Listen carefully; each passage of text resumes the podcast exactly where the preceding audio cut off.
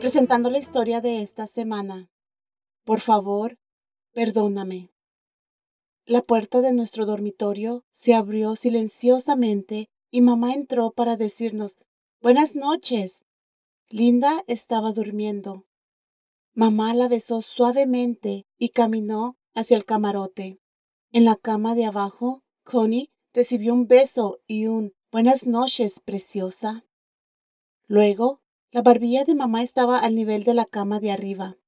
Ella me miró y dijo, Cariño, lo siento que fui impaciente contigo hoy. Por favor, perdóname.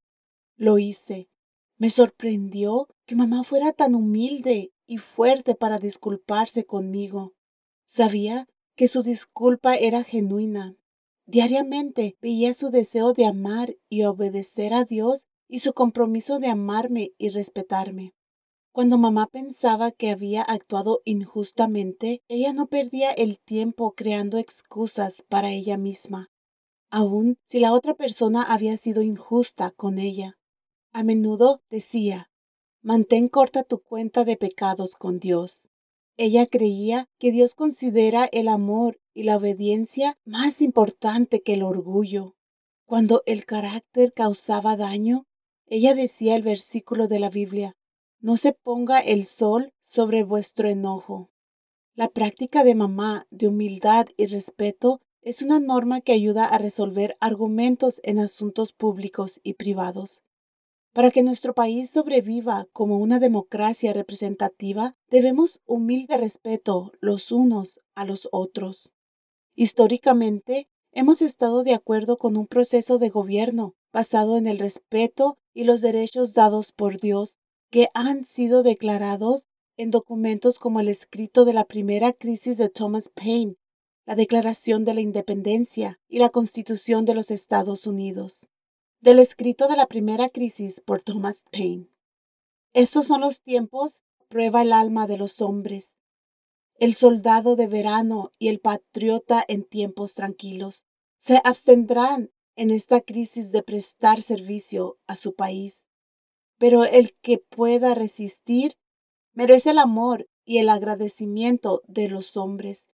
La tiranía como el infierno no es fácil de vencer, pero tenemos este consuelo que cuanto más duro es el conflicto, más glorioso el triunfo. Lo que nos cuesta poco, lo estimamos poco. Es solo lo que nos cuesta lo que da a cada cosa su valor. El cielo sabe cómo poner un justo precio a sus bienes. Y sería extraño, en verdad, que un artículo tan celestial como la libertad no fuese altamente valorado. De la Declaración de la Independencia. Sostenemos como evidentes estas verdades, que los hombres son creados iguales que son dotados por su Creador de ciertos derechos inalienables, que entre estos están la vida, la libertad y la búsqueda de la felicidad. Preámbulo de la Constitución de los Estados Unidos de América. Nosotros, el pueblo de los Estados Unidos, a fin de formar una unión más perfecta, establecer la justicia, garantizar la tranquilidad nacional, proveer a la defensa común, fomentar el bienestar general y asegurar los beneficios de la libertad para nosotros y nuestra posterioridad, por la presente promulgamos y establecemos esta constitución. Soy Elena Gámez. Hoy conocieron a la madre de la escritora Barbara Steiner. Por favor visita thisweekstory.com.